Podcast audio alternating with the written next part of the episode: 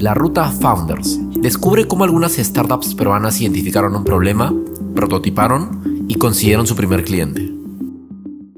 Martín Valdivia es uno de los fundadores de Link Miners, una plataforma de innovación abierta que permite que funcionarios de las operaciones mineras puedan conectarse con los proveedores de su industria. Ellos pertenecen a la séptima generación de Startup Perú. LinkMiner surgió como una solución a un problema que uno de los socios había identificado en su experiencia trabajando con empresas mineras. Usando solo herramientas de diseño, empezaron presentando maquetas a personas dentro de la industria. Luego de continuar desarrollando su plataforma digital y contar con empresas que colocaran desafíos para su innovación, decidieron abrir gratuitamente la plataforma para que se puedan realizar la mayor cantidad de conexiones entre empresas y proveedores de la industria. Ahora, LinkMiners permite que proveedores de todas las partes del mundo puedan enviar su solución a los desafíos que presentan los funcionarios mineros de una manera rápida, segura y de bajo costo, impulsando el futuro de la minería y generando oportunidades para todos. Escuchemos la entrevista. Martín, bienvenido y muchas gracias por estar acá.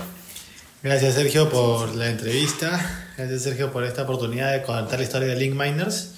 Eh, estamos muy contentos de poder compartir nuestra experiencia para que más emprendedores aprendan un poco de, las metidas de pata que hayamos podido tener. Y a partir de ahí que puedan seguir haciendo crecer sus negocios. Dale, perfecto. Cuéntanos un poco sobre Link Miner. ¿Cuál es el problema que tienen? ¿Cuál es la solución que ustedes ofrecen? Bueno, lo que nosotros hacemos, nosotros conectamos a los funcionarios de las operaciones mineras con los proveedores de la industria. ¿Cómo lo hacemos? El funcionario de la operación minera, un funcionario digamos que está en, la planta o, en el socavón o en, el tajo, ¿no? Ellos tienen desafíos eh, técnicos, desafíos operacionales que muchas veces no tienen dificultades para conseguir el proveedor adecuado. Entonces, a través de Link Miners, ellos pueden subir esos, sus desafíos a nuestra plataforma de manera anónima y pública para que proveedores de todas partes del mundo puedan enviar sus propuestas de solución. Ah, toda la parte del mundo, wow, ok. Entonces, eh, los mineros suben sus desafíos, están disponibles para que los proveedores publiquen sus soluciones de manera muy conceptual. ¿no? Los mineros reciben estas soluciones y le dan match a las que son más adecuadas para atender sus desafíos. Okay. Cuando se realiza el match, en ese momento, ese momento mágico de la plataforma, nosotros los presentamos para que comiencen a, conversar y hagan negocios en conjunto. Ah, ok. Eso es lo que hace Link Miners. Y esto nos ha, logrado hacer entender eh, que Link Miners finalmente es una plataforma de innovación abierta, ya que a partir del desafío que, que se está público en la plataforma, se consiguen diversas soluciones de distintos tipos, de distintos enfoques, y eso eh, le da oportunidad a las operaciones mineras de incrementar su capacidad para desarrollar tecnología. Perfecto. A ver, ya tenemos una solución que, que, ha ido, que ha ido avanzando, que ya tiene clientes, que ya ha ganado premios, fondos, pero retrocedamos un poco un par de años, no sé cuántos años nos cuentas, pero a cómo ustedes identificaron este problema. ¿Fue, ¿Fuiste tú? ¿Fue uno de los fundadores? ¿Cómo es que estos se dieron cuenta de esto? ¿Y cómo después, perdón, cómo lo validaron en el mercado? ¿Cómo es que vieron problemas y les pasaba? Sí, nosotros somos tres socios fundadores, ¿no? que de hecho nos conocimos en el, en el MBA del TEC de Monterrey. Ah, ok. Aquí en Lima. Eh, en este MBA yo conocí a, a, bueno, mis socios, a Emilio Gómez de la Torre y a, Cristian Paz. Eh, Emilio tiene una experiencia muy potente en lo que es consultorías de innovación abierta en minería. ¿no? Y en, entre, digamos, las vivencias de la, del MBA, él me contaba cómo él desarrollaba estas consultorías en la empresa donde trabajaba. Y bueno, ahí nos hizo, entre estas conversaciones nos dimos cuenta que ahí existía una brecha importante en la cual eh, los proveedores, por un lado, no tenían muchas dificultades para poder acceder al contacto indicado en el momento indicado para presentarles sus ofertas en, el, en, el, en, el, sector minero.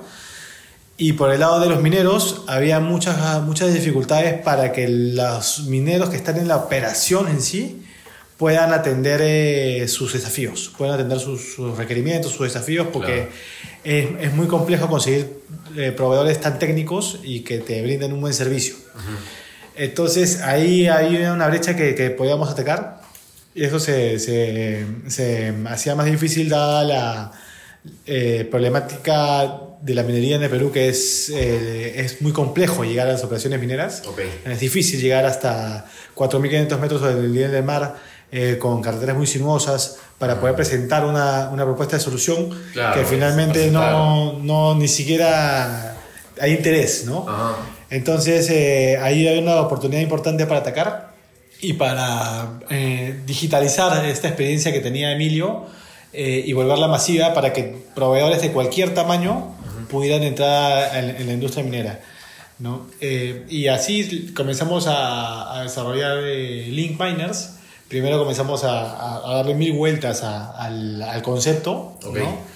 y de ese concepto, primero desarrollamos una primera maqueta en Vision App ¿no? Yo no soy diseñador, ni mucho menos, ni Emilio, ningún del equipo es diseñador, pero nos metimos en Vision App y comenzamos a hacer una maqueta recontra. O sea, los diseños eran con PowerPoint, o sea, era una cosa bien rudimentaria. Y ese fue nuestro primer, eh, nuestra primera maqueta.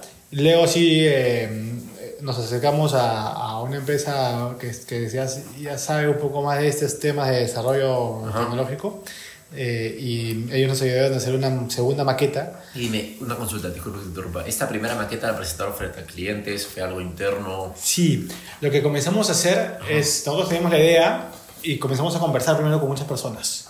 Ok.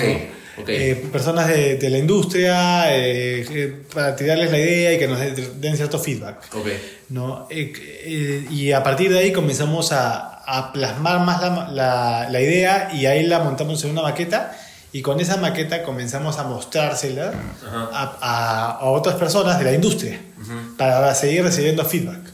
Entonces así íbamos recibiendo feedback y íbamos como que cambiando algunas cositas de la maqueta, íbamos mejorando la, la propuesta que íbamos, que íbamos generando.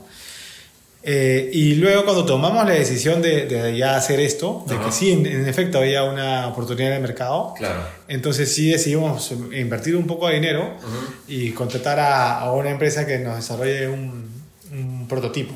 Ok. Entonces, antes del desarrollo de, este prototipo, nos ayudó a armar una maqueta, una segunda versión de la maqueta en Emission App, claro. pero ya con unos diseños más, más este, adecuados. Y con esa maqueta nos fuimos a este. Ah, ok. Entonces, este, agarramos, eh, no sé si, si conoces el contexto de Perumín, pero si tú no compras pasajes para Perumín con dos meses de anticipación, eh, salen carísimos y conseguir un hotel ahí en, en, los días de Perumín es carísimo. Nosotros tomamos la decisión de irnos a Perumín dos días antes. Entonces, nos vamos a Perumín, ya vamos con la maqueta y agarramos el carro de Emilio y nos fuimos manejando ah, wow. y nos quedamos en la casa de eh, en Arequipa. Ah, wow, ok. Y nos, quedamos en casa un amigo en Perumín en esos días. Conseguimos entradas por conocidos, contactos, nos pasaron algunos ingresos este, y nos metimos a la, a la feria y comenzamos a entrevistar a todos los proveedores de la feria con el prototipo que tenían listo, como, oye, de vuelta además, porque los anteriores eran contactos que tú tenías, contactos que tenía también tu socio en líderes de, digamos, de decisión dentro de estas empresas, y ahora era, vamos, fuera de los contactos ya con un prototipo más avanzado, que también fue construido en base al primer feedback que te dan estos contactos, ¿no? Exacto, o sea, el primero, el, el, primer, el segundo prototipo, porque era el segundo, ya lo desarrollamos este, en base al, al feedback de, que nos iba dando la gente y a, a cómo íbamos dándole vueltas a, a esto. Uh -huh. Pero ya con eso fuimos a, a Perumín y eh, haremos eh, entrevistado o haremos testeado el prototipo con más de 100 personas ahí en la feria, uh -huh. con más de 200, no con recuerdo exactamente cuánto. Con la oreja ahí, con pero el cuaderno. Ahí recogiendo todo y además validando temas también de pricing, ¿no? Entonces, este, y, y, y, ahí sí identificamos que en efecto el 95% de los proveedores uh -huh. que, que, probó la herramienta dijo que le interesaría participar en, en, esa herramienta, que sí pagaría por ella y que en efecto sí tenía muchas dificultades para poder acceder al, ah, okay. al contacto indicado en la mina. Okay. ¿no? De hecho, por eso pagan este, 5 mil, 10 mil dólares por un stand en Bruming, ¿no? Así es, así es. Y este, ok, entonces según eso entiendo que más desarrollaron el producto uh -huh. hasta que llegaron, llegaron a una versión en la cual ya comenzaron a dar este servicio a usuarios. ¿Cómo fue, digamos, el primer, y ahí, claro, tienes el usuario y tienes ahí el, la, la, empresa que te compra, el cliente. Pero para los usuarios, ¿fue distinto este momento entre usuario y cliente? Primero fue un usuario, lo dieron gratis, ¿cómo fue? Sí, este, en nuestro modelo de negocio, el, el que paga por el servicio es el proveedor, él paga por el match, ¿no? porque tiene el interés de presentar una propuesta comercial al minero. Okay. ¿no? Entonces el que paga por el servicio es el, proveedor y el, el, el, cliente o el minero lo que nos da es el desafío. Okay. Entonces, el desafío finalmente es la unidad de valor que, que se entrega hacia el, hacia el proveedor y el minero lo que recibe a cambio es la solución, la propuesta de solución muy claro, ¿no? Entonces, eh, cuando la lanzamos, de hecho nos fuimos a Perú Mine en octubre de septiembre de octubre del 2017. Nosotros la lanzamos entre diciembre y enero del 2018. Ok. No, en enero del 2018 la, la hemos lanzado. Este, ahí eh, primero la lanzamos con una versión paga. Ok. ¿no? Y obviamente en esa, versión, en esa primera versión teníamos un, un, uno o dos desafíos que nos había puesto un minero un minero que. Un minero que teníamos en contacto, él puso el desafío porque tenía. Era contacto, parte de su red de contactos. Era parte de la red de contactos, él, él, él, puso el desafío. Ok. Y el desafío era, era legítimo, era un desafío real, pero nadie entró, obviamente nadie conocía la plataforma, entonces nadie pagó ni un centavo. Claro, ok. y ahí eh, rápidamente, bueno, no tan rápidamente, no, más o menos en febrero, si no me equivoco, ya hicimos el, el, el switch y la abrimos para que estuviera libre de pago por un periodo de tiempo. Para que más proveedores puedan entrar. Entonces, en ese momento, eh, coincidió también con que se comenzaron a entrar más desafíos. Okay. Los proveedores comenzaron a entrar y, lanzamos, en ese momento también lanzamos nuestras redes sociales, nuestro, LinkedIn y, y comenzamos a, a, mover el tema, a, a, comenzar a, llamar la atención, a hablar con personas, a porque sabían que había una buena solución, sabían que era un problema, porque sabían, entonces claro, con la base ya sólida era como ya vamos a atacar el mercado. Exacto, vamos a atacar el mercado, entonces ya los, los proveedores comenzaban a ingresar a la plataforma y comenzaban a enviar propuestas de solución, ¿no? Y los, los, mineros comenzaron a recibirlas y comenzó a darse el, el este, el, digamos, el el espiral eh, ascendente, ¿no? Pero igual, de todas maneras, como nos comenzamos a, encontrar después de los primeros seis meses, también con, con, una dificultad, que era que no entraban tantos desafíos como, los, como necesitábamos en su momento. Claro, había, más oferta, no había tanta demanda, había más oferta. Digamos que para los mineros utilizar una plataforma de este tipo también era algo recontra nuevo, ¿no? O sea, mm, nadie está acostumbrado a usar link miners para, para prospectar proveedores, entonces este, no, era, no, era, no era, era algo nuevo para ellos. Eh, y usualmente lo que ellos hacen es se le, encargan al área de compras para prospectar proveedores, ¿no? Entonces eh, ahí tuvimos que aprender y tuvimos que hacer una prospección mucho más agresiva de funcionarios mineros que suban sus desafíos a la plataforma y, digamos, eso fue un trabajo que, que, hemos venido haciendo desde el nacimiento de la plataforma ah, y que en el 2017, 2018, perdón, le metimos mucho más intensidad. Entonces comenzaron a entrar más desafíos en el, y, y en esa dinámica donde ya teníamos un, una masa crítica pequeña de proveedores y mineros que interactuaban a través de la plataforma y, y que hacían match a través de la plataforma, es que este, nos contactan para hacer un proyecto con la CAF. ¿no? La CAF es el Banco de Desarrollo de América Latina. Okay. Y ahí eh, eh, nos contactan para hacer este proyecto, nos, nos invitan a participar, postulamos eh, y competimos con, con consultores importantes de, en el rubro y ganamos el proyecto básicamente porque teníamos una plataforma digital ¿no? que conectaba a proveedores con mineros haciendo match. Claro. Entonces, como ya teníamos eso funcionando y, este, y, era, real. que estabas cobrando el tema es que ya tenías algo que funcionaba, la solución, ¿no? Ya teníamos lo, lo, que ellos estaban necesitando, entonces en ese momento eh, nos dieron el proyecto para articular el clúster de Mineral del Sur del Perú y, articular el programa de, innovación abierta del clúster. ¿no? Entonces, todo el 2019 hemos venido trabajando ese proyecto. Ya. Y eso nos ha permitido eh, eh, digamos, generar mucho más confianza con nuestros eh, clientes mineros. Porque no es lo mismo decir yo soy Link Miners a decir yo soy Link Miners que tengo un proyecto con la CAF. donde articulo un, el clúster minero del sur de Perú, donde, están, donde hay minas importantes eh, atrás de este clúster. ¿no? Ajá, una buena carta de presentación. Entonces es una carta de presentación distinta que te da mucho más eh, legitimidad para poder eh, atender sus desafíos. Y a partir de ahí muchos más mineros han ingresado a la plataforma y muchos más desafíos han sido subidos. de hecho, en enero del 2000 en enero de este año lanzamos nuestros planes de pago. Ok. ¿no? Y después de un año, ¿no? Después de un año, después de un año de, de, generar nuestra, una masa crítica mínima, okay. en enero lanzamos nuestros planes de pago y al principio, bueno, viendo si es que iban a pagar, yo, este, me parece que fue en marzo, cayó un, un suscriptor.